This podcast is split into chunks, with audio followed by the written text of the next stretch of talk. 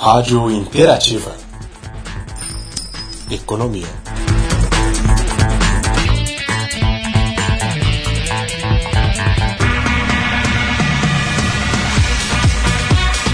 Olá, ótimo dia a todos que estão nos ouvindo.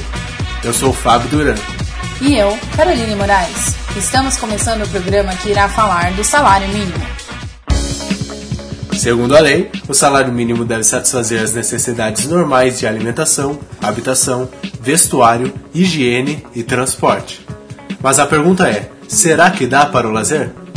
Para o Departamento Intersindical de Estatística e Estudos Socioeconômicos, o DIESE, o salário mínimo necessário seria aproximadamente de R$ 3.200, quatro vezes mais do que o mínimo atual, de 788 reais. A repórter Juliane conversou com um economista sobre o assunto. É com você. Estamos aqui com Valdir Juvencio Júnior, que é economista, tem MBA em Controladoria, Auditoria e Finanças e atua na área.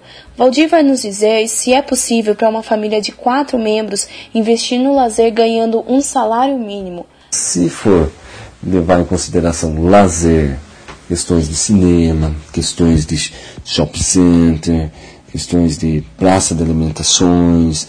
Isso por uma família que possui apenas uma, um salário mínimo, isso vai depender muito do quanto essa família consegue economizar mensalmente.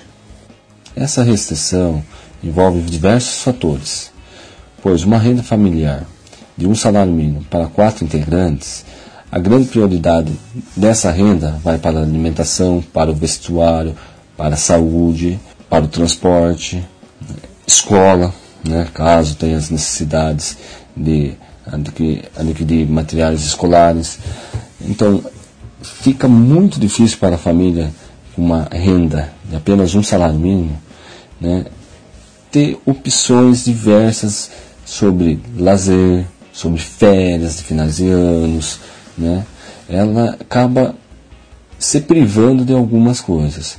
Pode sim, né? Lazer se, se procurar é, parques pela cidade, né? onde que se não tem nenhum custo quanto a, ao lazer oferecido nessas praças. É nesse momento que um sindicato faz diferença na vida de um trabalhador. É ele que luta por melhores salários e melhores benefícios. Eu estive com Daniele Mobile, diretora do Sindicato do Vestuário de Sorocaba e Região, que explica a importância do bom relacionamento do sindicato, funcionário e empresa. O sindicato é importante na vida dos trabalhadores. Um dos objetivos é a luta por melhores salários, para que o trabalhador possa oferecer à sua família uma qualidade de vida. O sindicato defende e faz valer o direito do trabalhador a união de todos pelo mesmo propósito gera acontecimentos positivos, e é através deles que vamos ter grandes conquistas. Estive na empresa ênfases em Votorantim e conversei com Mirlane, que trabalha na portaria. Ela, que ganhava um salário mínimo, conta o que melhorou na sua vida após 40% de aumento no seu salário. Agora eu, eu ganho bem mais, dá para fazer bem mais coisa, tirar lazer, né, com a família, porque o salário mínimo é pouco para sobreviver. Muito pouco. Não dá para nada.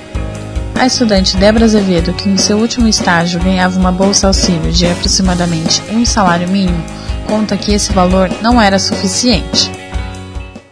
Eu acho que um salário mínimo não dá para o estagiário, porque geralmente o estagiário ele tem que pagar a faculdade, ele tem que pagar van. Em algumas vezes eles tipo, os estagiários eles precisam pagar material também. E algumas famílias não têm condição de ajudar os estagiários a se manterem na faculdade, então tudo sai do bolso deles. E tem o caso também de quando o estagiário já está no mercado de trabalho, só que numa área diferente, e ele sai dessa área que ele está para fazer o estágio, ou seja, o salário dele automaticamente cai e ele fica com dificuldades depois. Então, eu acho que o auxílio, né, a bolsa, tinha que ser maior, tinha que ser um valor que desse para o estagiário se manter na faculdade e também que sobrasse algum dinheiro para que ele pudesse ter algum lazer. Mas se você ganha o salário mínimo, não fique triste. O economista Valdir Juvencio tem dicas de como poupar dinheiro para poder viajar nas férias ou em um feriado prolongado. Deve-se fazer uma projeção de todas as suas despesas, de todos os seus gastos mensal, que provavelmente eles consigam estar tá identificando no início de cada mês, e com essa projeção, né, tentar economizar o máximo possível e ao chegar no final do mês, né, se tem alguma sobra dessa renda já uma renda apertada.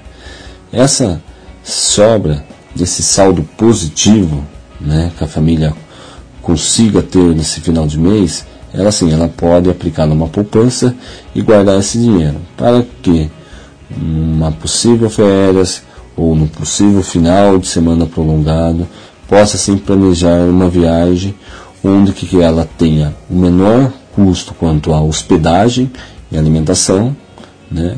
E também no período de curto prazo, né? Não vai, ela não vai conseguir fazer uma economia tão grande, onde que ela proporcionará é, férias, vamos supor, de 20 dias em praias, viagens interestaduais, seria mais de acordo com as projeções mas essa sobra realmente vai depender muito de cada família e do esforço que essas famílias vão fazer para poder usufruir de um momento de férias com a família. Então controle seus gastos. Nós selecionamos alguns eventos baratos e atividades gratuitas para fazer em Sorocaba e região.